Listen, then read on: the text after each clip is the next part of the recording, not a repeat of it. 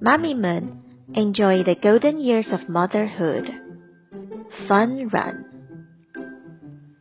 If you think that marathon runs are too long, you should try a fun run.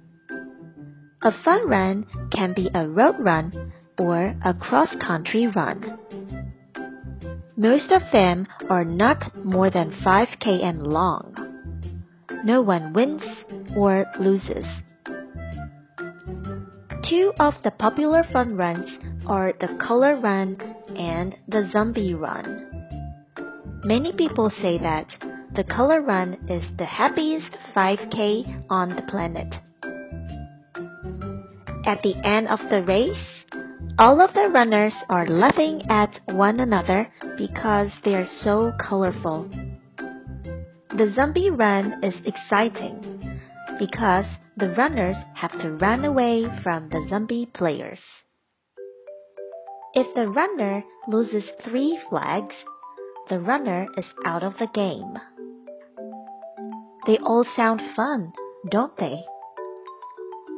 Go online and join the next run now.